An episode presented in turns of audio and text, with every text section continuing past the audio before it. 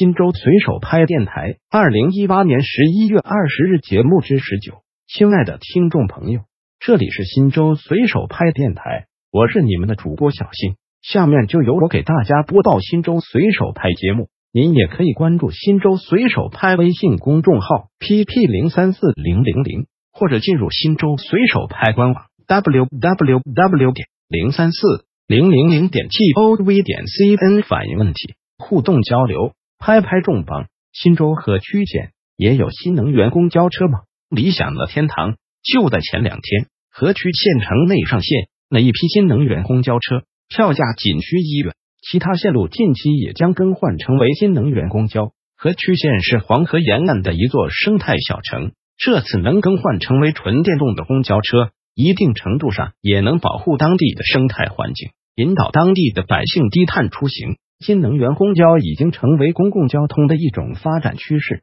其实，近两年来，新州很多地方也在推行低碳环保的新能源公共交通。